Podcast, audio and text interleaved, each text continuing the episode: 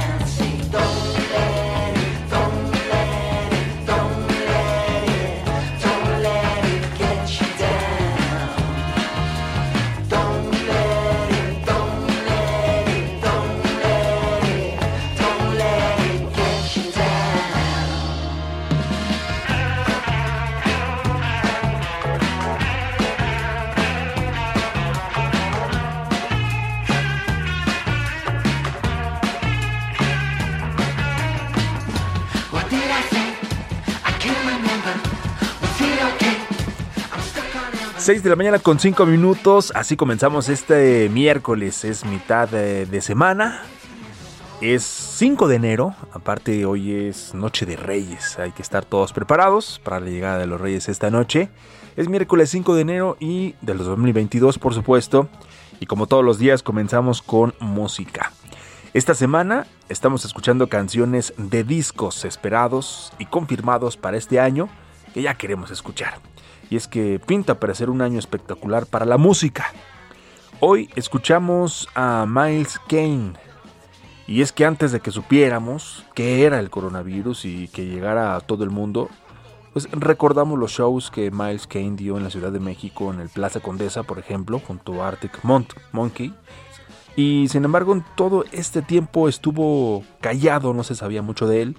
Y aunque la buena noticia es que en esos meses trabajó en un nuevo disco llamado Chains the Show, el cual estará disponible el próximo 21 de enero del 2022. Bienvenidos a este espacio a nombre de Mario Maldonado, titular de Bitácora de Negocios, le damos la bienvenida. Mi nombre es Jesús Espinosa. Quédese con nosotros de aquí hasta las 6 de la mañana con 55 minutos con la información de la economía las finanzas y los negocios. Por supuesto, saludamos a toda la República. Estamos transmitiendo completamente en vivo en esta primera semana de este nuevo año desde la Torre Carrachi de El Heraldo Radio en el 98.5 aquí en la Ciudad de México. Por supuesto, también nos escuchamos en Guadalajara en el 100.3, en Monterrey en el 99.7. Eh, también en Ciudad del Carmen, en Coatzacoalcos, en Colima, en Culiacán, en Morelia por la 1240, en Oaxaca San Luis Potosí, Tampico, Tapachula, Tehuantepec, también en Tepic, Tijuana, Tuxtla Gutiérrez, Villahermosa y por supuesto también nos puedes eh, seguir y escuchar a través de elheraldodemexico.com.mx o también en la aplicación de El Heraldo de México. Tenemos mucha información este miércoles, esta mitad de semana. Por supuesto, como todos los días, estará aquí en cabina Roberto Aguilar, nuestro analista de mercados y economía, que de hecho ya, ya lo estoy viendo que está arribando a, este, a esta cabina. Hoy nos platicará sobre eh, la apuesta de alza más rápida de Estados Unidos, eh, de tasas en Estados Unidos, que está afectando las acciones tecnológicas. También se frena la recuperación económica de la eurozona por Omicron y los contagios mundiales siguen acelerándose, superan los 292 millones. Y como es miércoles, también vamos a platicar con Carlos Reyes, también nuestro colaborador eh, especialista en industria, economía, y hoy precisamente nos platica sobre la industria del juguete en México, cómo se encuentra, qué números tiene para este 2022, cómo estuvo el año pasado, cómo estuvo el año antepasado, el 2020, y hoy siendo Noche de Reyes, dónde estarán haciendo las compras los Reyes Magos para llegar la madrugada de este jueves. Así que estaremos platicando con Carlos Reyes y también vamos a platicar con Fernando Marcín, que de hecho ya también se está reportando. Está listísimo, más al ratito vamos a platicar con él. Él es experto en energía. Dos temas que surgieron el día de ayer. El primero que tiene que ver con, con, México, que tiene que ver con el presidente, que tiene que ver con la reforma eléctrica. Y es que The Economist criticó la reforma eléctrica del presidente Andrés Manuel López Obrador y aseguró que dañaría la economía y el Estado de Derecho. Vamos a platicar sobre esto y también la OPEP aumenta a 400 mil barriles de petróleo diarios su producción para febrero. ¿Cuál es la postura de México ante este, ante este anuncio?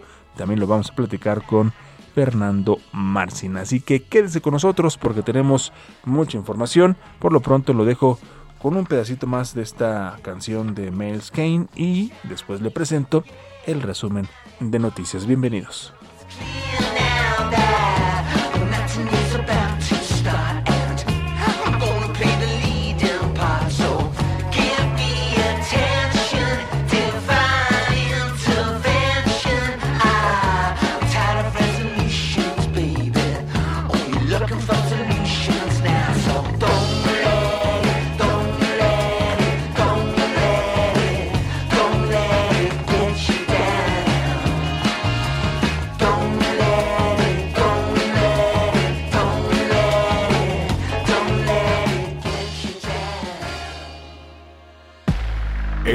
resumen. Este martes se llevó a cabo una reunión de trabajo entre el presidente de México, Andrés Manuel López Obrador, y Carlos Salazar, presidente del Consejo Coordinador Empresarial. En un tuit del CCE se aseguró que el encuentro se hizo en un ambiente de cordialidad. Conversaron sobre los planes y prioridades del CCE para el 2022, así como de las opciones de colaboración entre el sector público y privado para lograr una pronta reactivación de la economía. El Banco de México dio a conocer que las reservas internacionales cerraron el 2021 por arriba de los 200 mil millones de dólares en su tercer nivel más alto en todo el año, luego de que al 31 de diciembre el saldo de la Reserva Internacional se ubicó en 202.399 millones de dólares, lo que significó un incremento semanal de 126 millones de dólares. Salvador Saavedra, vicepresidente del sector automotriz de la Cámara Nacional de la Industria de la Transformación, señaló para el Heraldo de México que la escasez de semiconductores para la fabricación de autos es el principal reto a nivel mundial. Comentó que la situación de la industria automotriz debe mejorar en el mundo para dar un impulso a la economía global. El Servicio de Administración Tributaria informó que en 2020 el impuesto especial sobre producción y servicios generó una recaudación de 400.726 millones de pesos. Esto fue 17.5% menos que en 2019. Según datos de la autoridad fiscal, la reducción del IEPS registrada durante el año pasado fue de 59.948 millones de pesos, comparada con 460.674 millones de pesos reportados en 2020. La Secretaría de Infraestructura, Comunicaciones y Transportes informó que personal de servicios a la navegación en el espacio aéreo mexicano comenzó su ocupación en las instalaciones de la torre de control del Aeropuerto Internacional Felipe Ángeles en Santa Lucía. En un comunicado expuso que el aeropuerto y el servicio a la navegación en el espacio aéreo mexicano firmaron un convenio de colaboración en el que desde el primero de enero pasado este organismo desconcentrado ocupa las instalaciones. La Confederación de Cámaras Nacionales de Comercio, Servicios y Turismo señaló que la derrama económica que se espera para este 6 de enero Día de Reyes será de 17 mil millones de pesos, cifra menor que en 2020, aunque es mucho mayor a los 8 mil 700 millones de pesos que estimaron los comercios vender el 6 de enero del 2021. Al cierre del 2021, el Instituto del Fondo Nacional de la Vivienda para los Trabajadores otorgó 530 30.525 créditos. Esto es 11.6% más que en 2020 y con dicha cifra superó el nivel que había antes de la pandemia. El Infonavit detalló que la colocación alcanzada en 2021 fue 6.6% superior a la meta de colocación planteada. Cabe señalar que la colocación en 2019, un año antes de que iniciara la pandemia, fue de 521 mil créditos. Bitácora de negocios en El Heraldo Radio.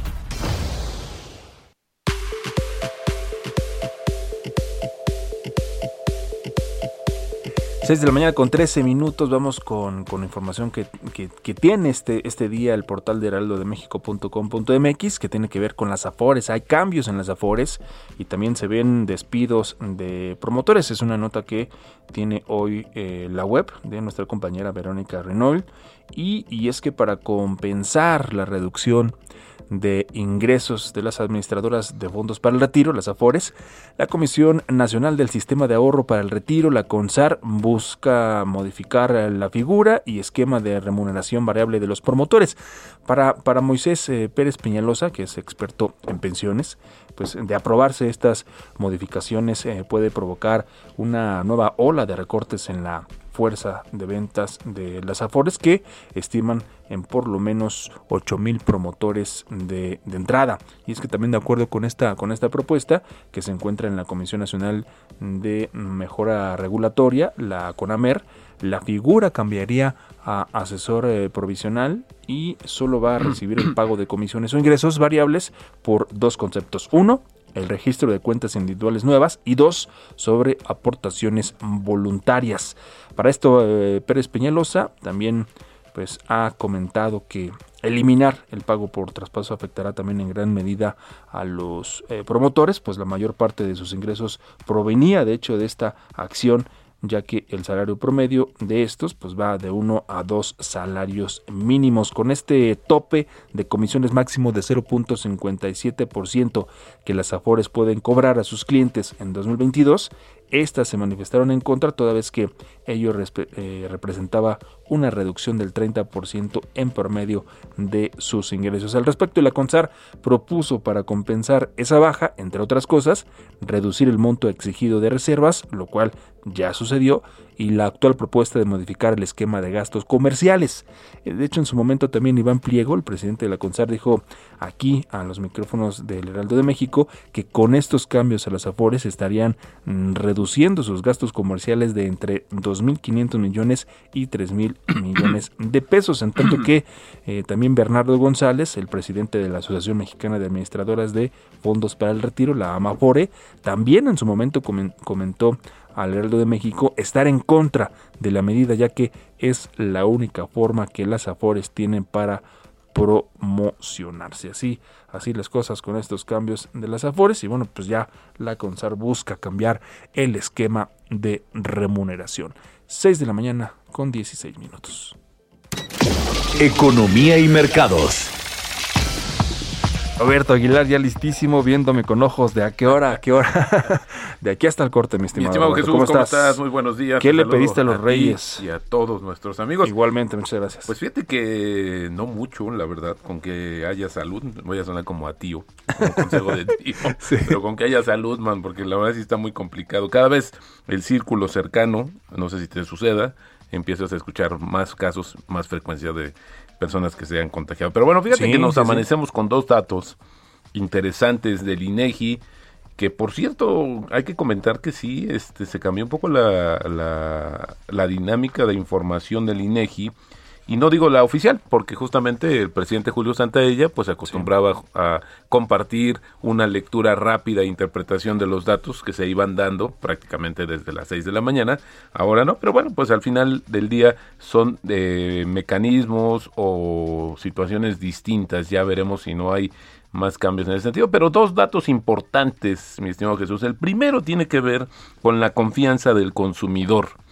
Fíjate que este indicador que ya se está normalizando, porque en la parte más álgida de la pandemia, pues no se podía realizar eh, de manera, se tuvieron que ajustar algunos, algunas, eh, eh, la mecánica de este indicador, pero bueno, al final del día vemos una, una, un indicador interesante, un incremento respecto al mismo periodo del año anterior. Hoy estamos hablando justamente de diciembre Pero cuando lo comparamos con noviembre, mi estimado Jesús, ahí sí hay un cambios importantes. Es más, de hecho, todos los eh, componentes de este indicador eh, cayeron. El más importante es, eh, desde mi punto de vista, cuando le preguntan a las personas la situación económica del país esperada dentro de los siguientes 12 meses respecto al actual, pues lo vemos con menos optimismo. Este es uno de los indicadores que se da a conocer también el día de hoy. Y otro importantísimo, mi estimado Jesús, es el tema de la venta de autos nuevos en México.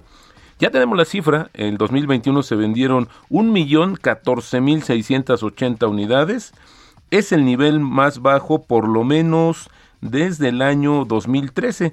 Pero interesante, mi estimado Jesús, porque fíjate que en diciembre cerramos con 97.365 unidades. Esto es importante porque, bueno, eh, más allá de que sea el, el, nivel, el diciembre más bajo y peor del, desde el año eh, 2010, pues vemos que es el mejor diciembre para este año, es decir, a partir de la segunda mitad se cayeron fuertes las ventas de autos, pero se lograron recuperar en diciembre y esperamos que esto sea pues un augurio de que se puedan ir mejorando, ya lo platicamos ayer justamente con el doctor José Sosaya sobre eh, las perspectivas de la industria automotriz mexicana. Pero bueno, correcto. te comento rápidamente que las bolsas asiáticas caían ya que el aumento de los rendimientos del Tesoro estadounidense pesaba sobre las empresas tecnológicas de todo el mundo y llevaba el dólar a un máximo de cinco años frente al yen japonés. Los rendimientos de los bonos estadounidenses subieron ayer, ya que los inversionistas ahora se preparan para el alza de tasas de la Reserva Federal a mediados del año, aunque bueno, ya hay una alta probabilidad, más del 50% de que sea tan pronto como en marzo, el primer aumento con el fin de frenar justamente la persistente inflación. El cambio de enfoque del mercado hacia las perspectivas de subida de las tasas de interés de Estados Unidos, pues reavivó una rotación desde los valores sensibles al crecimiento, como las empresas tecnológicas, hacia otros que ofrecen ingresos como son los financieros y los industriales. Además, los inversionistas siguen apostando a que Omicron tendría un impacto económico limitado pese a su rápida propagación. Y bueno, también te comento que la recuperación económica de la eurozona se desaceleró, desaceleró, en diciembre.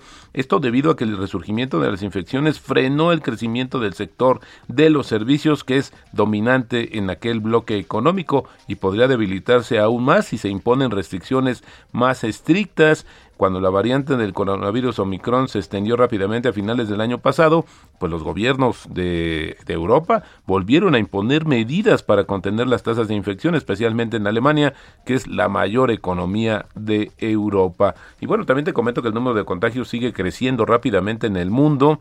Yo estaría estimando que a razón de un millón por día. Ayer se superaron 292 millones de contagios, aunque el avance de los decesos es mucho más lento, se llegaron, se llegaron a 5.8 millones. Bueno, esto no deja de ser, eh, no hay que minimizarlo, sí. pero bueno, pues hay que reconocer que ha sido mucho más lento que las anteriores etapas de la pandemia. Y bueno, fíjate que en Estados Unidos, donde solo el lunes se reportaron un millón de infecciones, se calcula que ya la variante Omicron representa el 95.4 de la cepa de coronavirus que circula en Estados Unidos. Esto desde el primero de enero. La variante se ha extendido rápidamente por todo el país desde su detección, que fue el primero de diciembre, sustituyendo a Delta como la cepa dominante y provocando una nueva ola de infecciones. Y bueno, también en este contexto, te platico que Río de Janeiro canceló los desfiles y fiestas callejeras, esto en su mundialmente famoso carnaval por segundo año debido al aumento de casos de coronavirus y la amenaza de la llegada de la variante Omicron, que por cierto ya está en Brasil, está creciendo, ahora platicamos esos datos, no obstante, sí se realizará el espectacular desfile de las escuelas de samba de Río, que el público observa desde las tribunas del Zambódromo de Marqués de Zupacay, a diferencia del año pasado, aplicando precauciones sanitarias para prevenir la propagación del virus. Déjame decirte que en Brasil se han confirmado 170 casos de Omicron frente a los 32 de hace apenas dos semanas. Y bueno, también te comento, mi estimado Jesús, que los precios del petróleo caían debajo de 80 dólares por barril después de que los productores de la OPEP Plus se apegaron al, aumento pactado de su bombeo para febrero y mientras los inversionistas evalúan el impacto de un aumento de los casos de coronavirus provocando provocado justamente por la variante Omicron del coronavirus, pero bueno, si bien la OPEP elevó su objetivo de producción, es probable que tenga dificultades para alcanzarlo.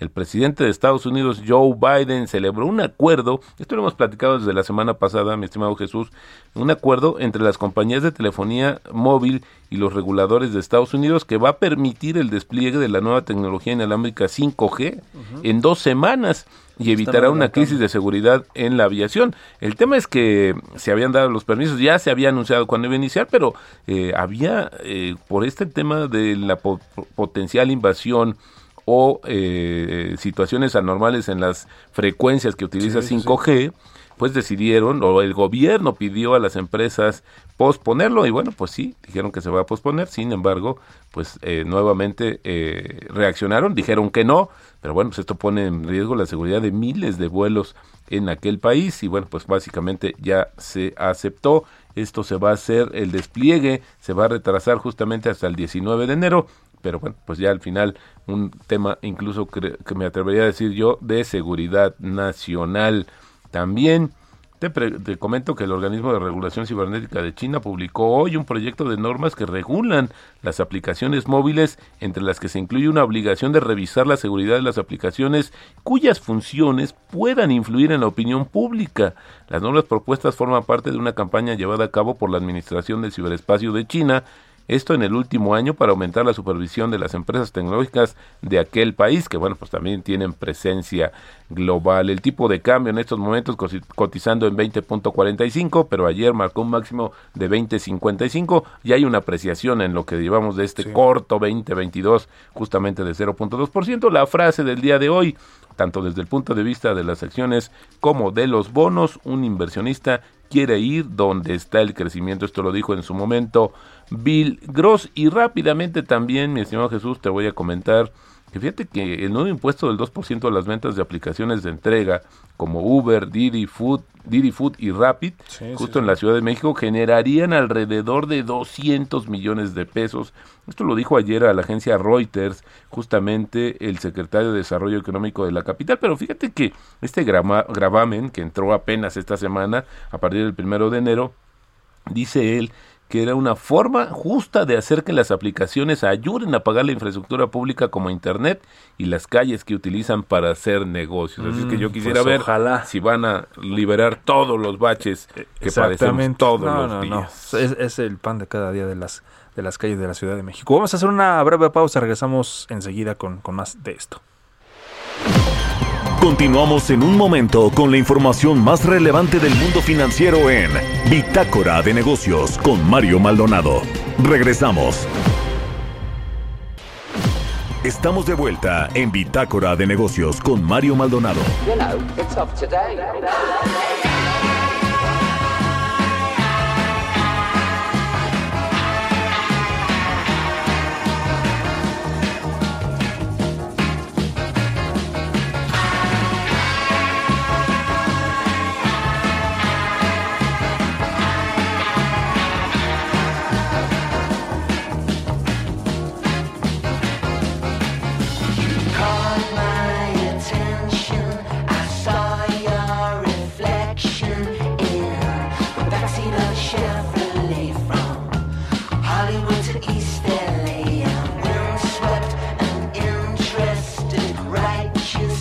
De la mañana con 31 minutos, continuamos en vivo, Bitácora de Negocios, eh, a nombre de Mario Maldonado, titular de este espacio. Y bueno, ya le comentábamos, estábamos platicando antes de la pausa sobre que están aumentando los contagios del de coronavirus con esta también con esta variante de Omicron. Platicábamos, ¿no? Que cada vez se escucha más eh, eh, personas conocidas, eh, familiares o gente cercana a nosotros que se, que se están contagiando. Y bueno, por ejemplo, aquí en la Ciudad de México, ante el aumento de estos casos del COVID-19, la jefa de gobierno de la Ciudad de México, Claudia Sheinbaum, afirmó que la estrategia ya no puede ser cerrar las actividades, tampoco las escuelas y debido a los impactos económicos que esto que esto traería, así lo así lo ha dicho la jefa de gobierno, la mandataria capitalina también resaltó que Hey, I'm Ryan Reynolds. At Mint Mobile, we like to do the opposite of what Big Wireless does. They charge you a lot, we charge you a little. So naturally, when they announced they'd be raising their prices due to inflation, we decided to deflate our prices due to not hating you. That's right. We're cutting the price of Mint Unlimited from $30 a month to just $15 a month. Give it a try at mintmobile.com slash switch. $45 upfront for three months plus taxes and fees. Promo rate for new customers for limited time. Unlimited more than 40 gigabytes per month. Slows. Full terms at mintmobile.com. Se debe priorizar la vacunación y, bueno, como ejemplo, eh, la jefa de gobierno también dijo que esta semana se va a terminar la aplicación de la tercera dosis para los adultos mayores de 60 años y más, mientras que la próxima, la próxima semana será con jóvenes y la siguiente semana con el personal educativo. Mencionó que el objetivo es vacunar a un millón de personas por semana y se puede ser y si se puede hacer en menos tiempo sería mucho mejor. También señaló la jefa de gobierno que actualmente se registra un eh, porcentaje de ocupación hospitalaria del 9% con un promedio de ingresos diarios de 20 personas. Sin embargo, también señaló que no tiene nada que ver con los números que se dieron el año pasado. Dijo que cuando las hospitalizaciones eran de mil al día en promedio durante la llamada segunda ola de esta pandemia. Ya para terminar sobre este tema, en cuanto a la variante Omicron, Sheinbaum también explicó que su gobierno se enfoca principalmente en medir el número de hospitalizaciones y decesos y no de contagios. Así, así las cosas con el COVID-19 en la Ciudad de México. Roberto Aguilar, tú también tienes más información. Pues fíjate que sí, porque mientras en otros países, por ejemplo, el tema de Hong Kong, que está anunciando que prohíbe algunos vuelos entrantes y refuerza las restricciones eh, justamente por el tema del coronavirus. También se informa que en Okinawa, esta importante ciudad japonesa, pues los casos de COVID se duplican y las autoridades ya estudian medidas de emergencia. Bueno, al final también hemos estado viendo como una no está en sincronía, eso sí, hemos visto otras eh, cómo se comportan las curvas de contagios en otras regiones, en otros países, pero bueno, sí, yo creo que también ahora lo que vamos a ver son medidas más eh, más cortas en términos de duración, porque si no esto va a interferir nuevamente en la recuperación de la economía, no solamente de la economía de México, de la economía global, que hoy pues está eh, justamente en esta situación, pero también llama la atención, mi estimado Jesús, que los mercados las bolsas han tenido una lectura diferente. Ellos prácticamente están descontando que Omicron no va a ser un tema pero uh, tan grave, pero aquí lo que está, sucediendo, y ahí, ahí sí hay convergencia, es que entre más rápido haya las, los contagios, es mucho más probable que más personas vayan a los hospitales y con ello la alta demanda haga que nuevamente eh, colapse el sistema de salud de algunos países. Eso, creo que al final del día tiene que ver, pero también por el otro, lo platicábamos, eh, que muchos empleados justamente al ver el incremento de los contagios prefieren no salir, lo que reduce la mano de obra disponible y ya está afectando los servicios, la aviación ya lo vimos, los hoteles donde no hacen el aseo todos los días, en fin, se está enfrentando una serie ya de situaciones que tienen que ver directamente con la mano de obra, así es que de manera indirecta sí podría tener un impacto en esta situación, que no, que no sería como en otras ocasiones o como las primeras olas, eh, con aumentos tan importantes con los decesos afortunadamente. En fin, ya estaremos por supuesto aquí comentando, informando qué, qué, es lo que sucede, cómo va avanzando tanto en el mundo como en México. De hecho, pues también en el caso de nuestro país, también estaban aumentando las personas que solicitaban una prueba en los diferentes laboratorios, ya sea autorizados para, para detectar, ¿no? Si, si ya eran portadores después de estas fiestas decembrinas, Navidad, Año Nuevo, pues también se vino, se vino una, una, una fuerte ola de, de contagios. Son las 6 de la mañana con 35 minutos, casi con 36. Entrevista.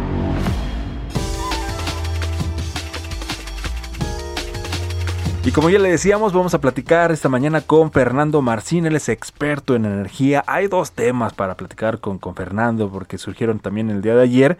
Eh, primero habíamos puesto la mira eh, nuestros objetivos en lo anunciado por la OPEP con este aumento a 400 mil barriles de petróleo diarios eh, en su producción para el mes de febrero y cuál era la respuesta de México, cuál era la postura de, de nuestro país. Y después también surgió también surgió esta noticia de que el The Economist criticó la reforma eléctrica del presidente Andrés Manuel López Obrador y de hecho también aseguró que dañaría a la economía y al Estado de Derecho. Así que por eso es que, hicimos contacto con Fernando para platicar de estos dos temas. Fernando, te saludamos con mucho gusto, feliz año, muchas gracias por tomar la llamada temprano aquí en Bitácora de Negocios. Te saludamos con mucho gusto y un fuerte abrazo Jesús Espinosa y Roberto Aguilar en esta mañana.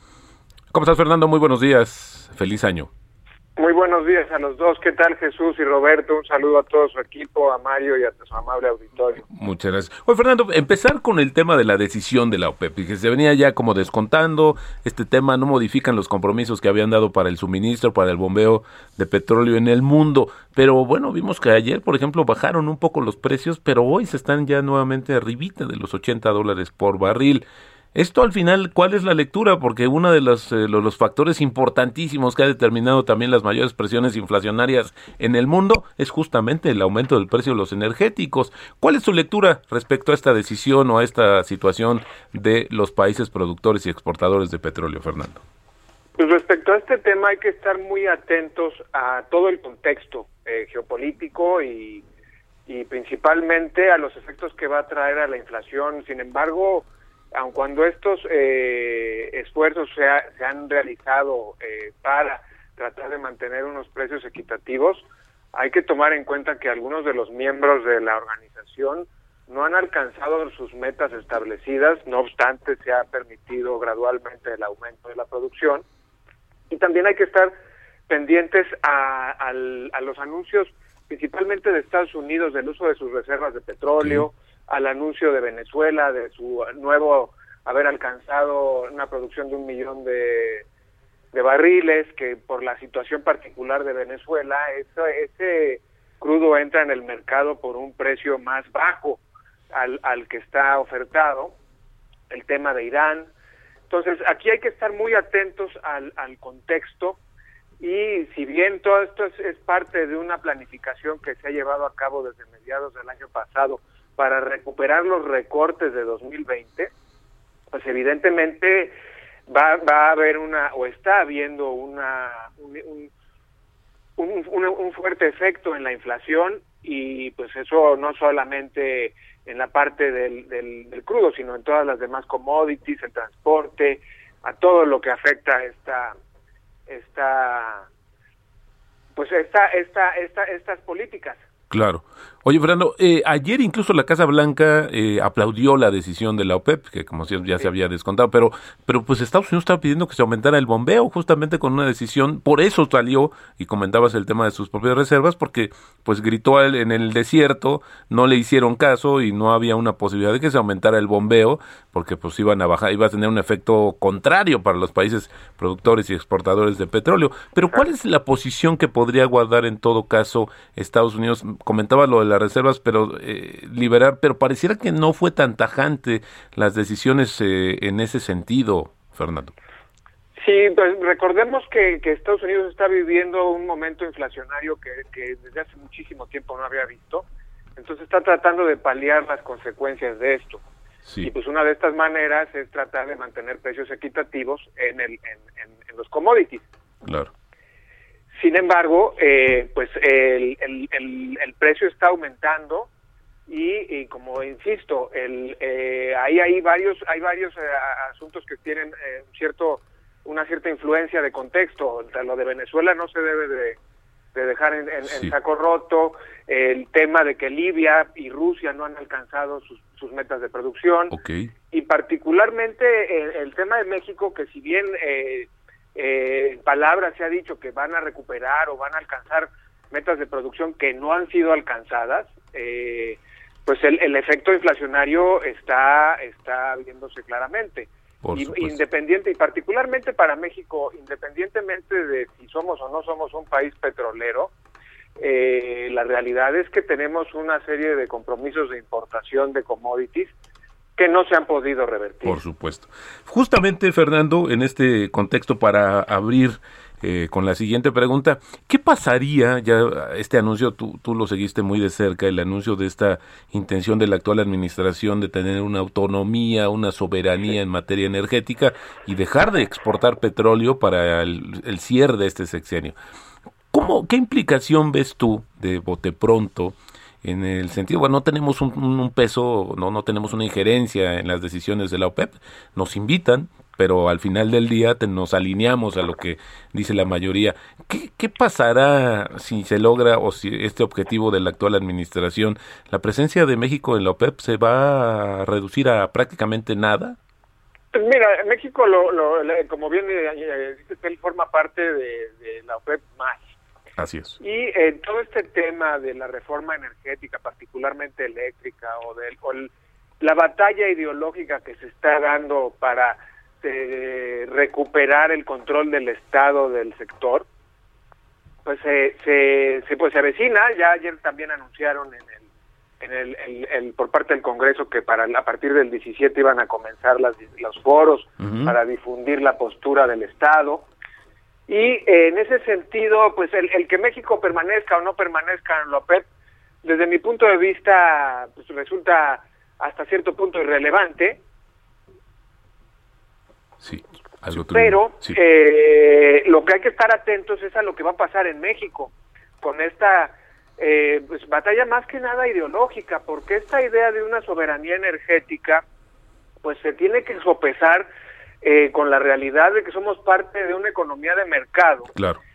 Y eh, ver que en, términos económicos, ¿qué conviene más? Porque estar pensando que sostener unas empresas eh, estatales y dejar a un lado el esquema que trajo la, la, reforma energética de la administración anterior, en las que se les decía, pues las que se incluía como empresas productivas del Estado, en las que claramente se estaba incluyendo ya el, el, eh, México en el, en el negocio financiero, en el negocio financiero que es el negocio energético. El negocio energético es un negocio financiero. Así es. Y si no se, y si no se ve desde esa perspectiva, pues desde mi punto de vista se, se caen en, en fórmulas que ya fueron probadas y que no dieron resultado.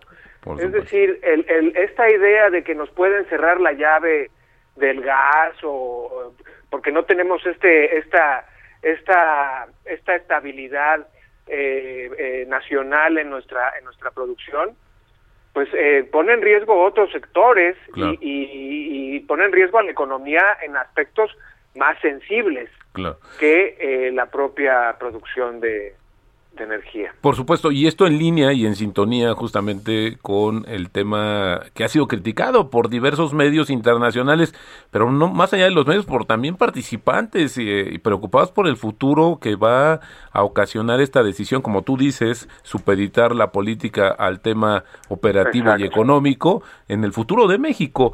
se suma una, una crítica más, pero en esta perspectiva, ¿crees que es posible que se pudiera modificar en algún sentido la propuesta? Vamos a hablar de la, de la reforma energética que, que eh, se ha hablado, se ha postado, se pospuso, pero la discusión, pero ¿crees que sea posible que se pueda suavizar en algún momento la, de la propuesta original? Pues mira, eh, al parecer están abiertos a negociar, pero sin embargo la postura eh, ya trae de por sí una serie de implicaciones jurídicas que, que van a, muy probablemente acarreen eh, una serie de, demandas, de, arbitrajes de, inversión, particularmente bajo la luz del tratado de, del TEMEC. Eh, tenemos una serie de inversiones que se realizaron bajo un régimen jurídico.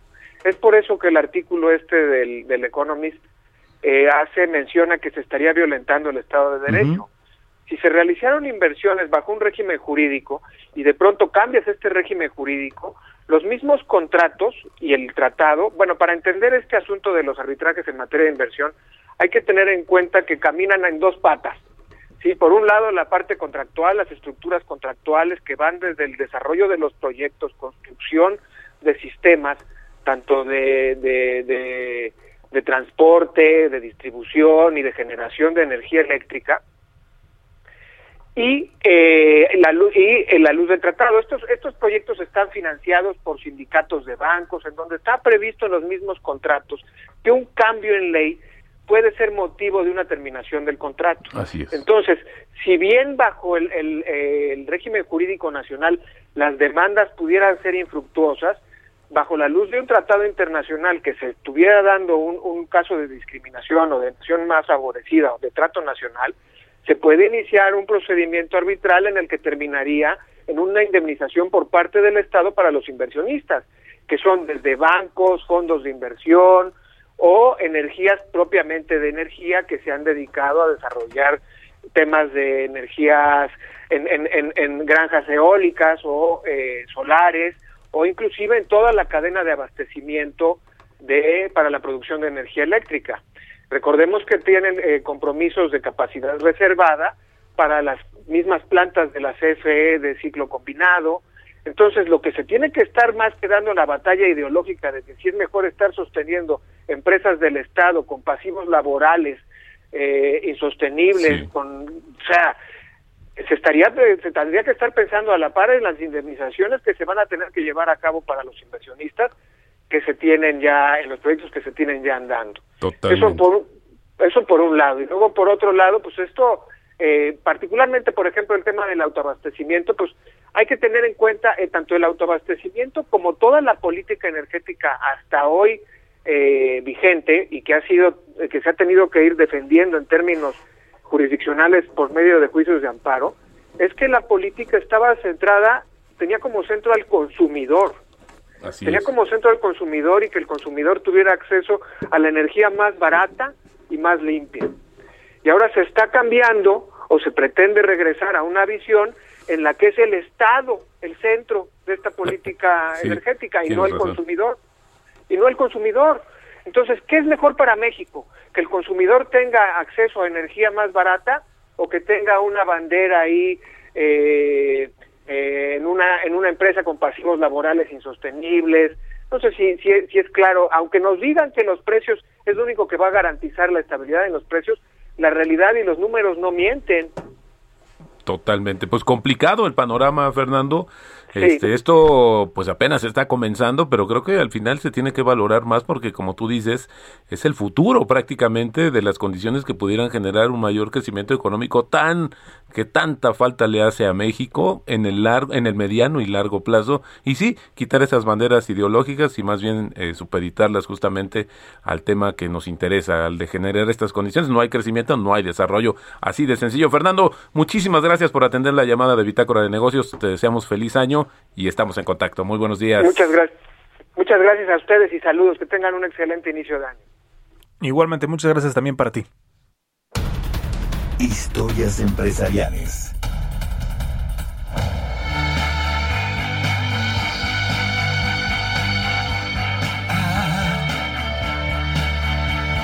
Bueno, ya que todos los días le presentamos una propuesta musical, hoy, hoy se da eh, pues el panorama y se da la oportunidad para platicar también de música en las historias empresariales porque uh, la industria de la música por supuesto que también es eh, genera genera entradas genera salidas genera ingresos y es el caso de este de este de este eh, David Bowie ¿no? de, esta nota que se dio a conocer ayer en donde la discográfica Warner compra el catálogo de David Bowie eh, Warner Music no reveló exactamente los términos financieros del acuerdo en su anuncio mm, que hizo, pero una persona familiarizada con el asunto, pues mencionó por ahí que la compra estaba valorada en unos 250 millones de dólares. La unidad editorial de Warner Music se ha hecho, se ha hecho de este catálogo de el difunto astro del rock británico David Bowie que abarca de hecho seis décadas incluye pues muchos de sus éxitos, como el que estamos escuchando de fondo, ¿no? Heroes. Y también Bowie, quien traspasó los límites de la música y de su propia cordura para producir algunas de las canciones más innovadoras de su generación, pues bueno, también recordar que falleció en 2016 a los 69 años. Y el acuerdo entre la asociación de Bowie y de Warner Music, de hecho incluye también canciones de los 26 álbums de estudio publicados en vida, así como el lanzamiento póstumo del álbum de estudio llamado Toy. Hoy en Historias Empresariales, David Bowie.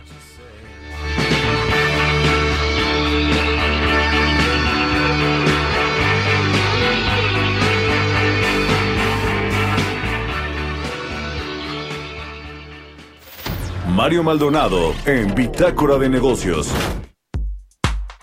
Para cerrar con broche de oro este miércoles, ya tenemos en la línea telefónica como cada miércoles a Carlos Reyes. ¿Cómo estás, mi estimado? Feliz año. Jesús, muy buenos días, feliz año, lo mejor para este 2022 a todo el equipo de Bitácora de Negocios. Oye Jesús, bueno, pues fíjate que esta noche es quizá pues de las más especiales para los niños de México. No sé si ya hiciste tu carta. Para los chicos y los para los niños chicos y grandes, ¿no? Exactamente. que yo me incluyo en los grandes.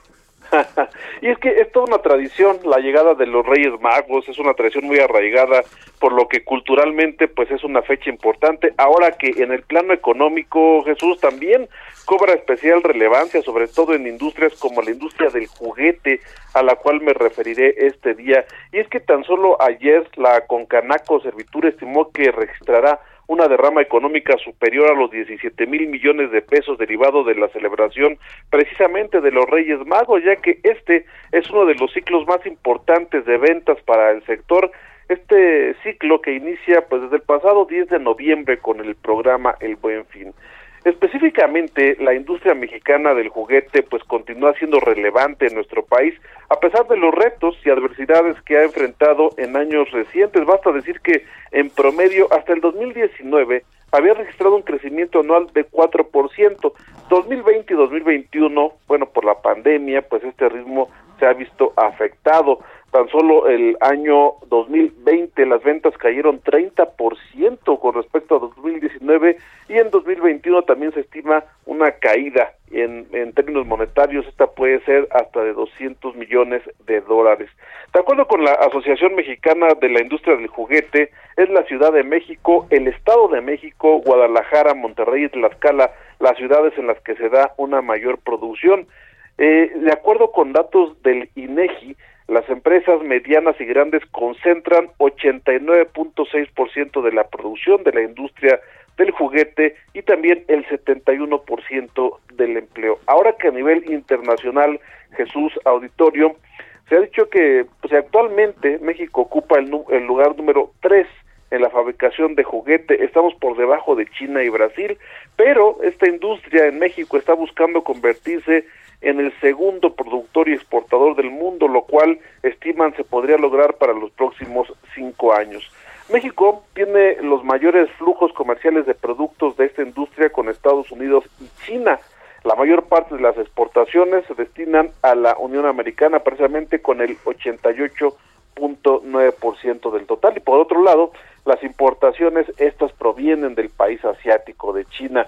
Y aquí el, el tema es que durante los últimos años esta importación se ha venido aumentando y actualmente ronda el 80% de los, de los juguetes que entran aquí, aquí a nuestro país. En general, eh, Jesús se puede calificar a esta industria como una industria creciente y creadora de empleos porque se calcula una generación de alrededor de 30 mil fuentes de empleo, esto entre directos e indirectos. Sin embargo, bueno, pues también no podemos dejar de ver que para los industriales del sector eh, pues afecta precisamente esta excesiva importación también el contrabando que se ha venido incrementando y bueno, pues es una industria importante Jesús y bueno, es bueno recordarla precisamente hoy que todos los niños esperan pues el juguete abajo del árbol por parte de los Reyes Magos, importante cultural y económicamente. Así es, pues bueno, estaremos esperando todos ansiosos esta, esta noche y esta madrugada la, la llegada de los Reyes Magos. Carlos, como siempre, muchas gracias y muy buenos días.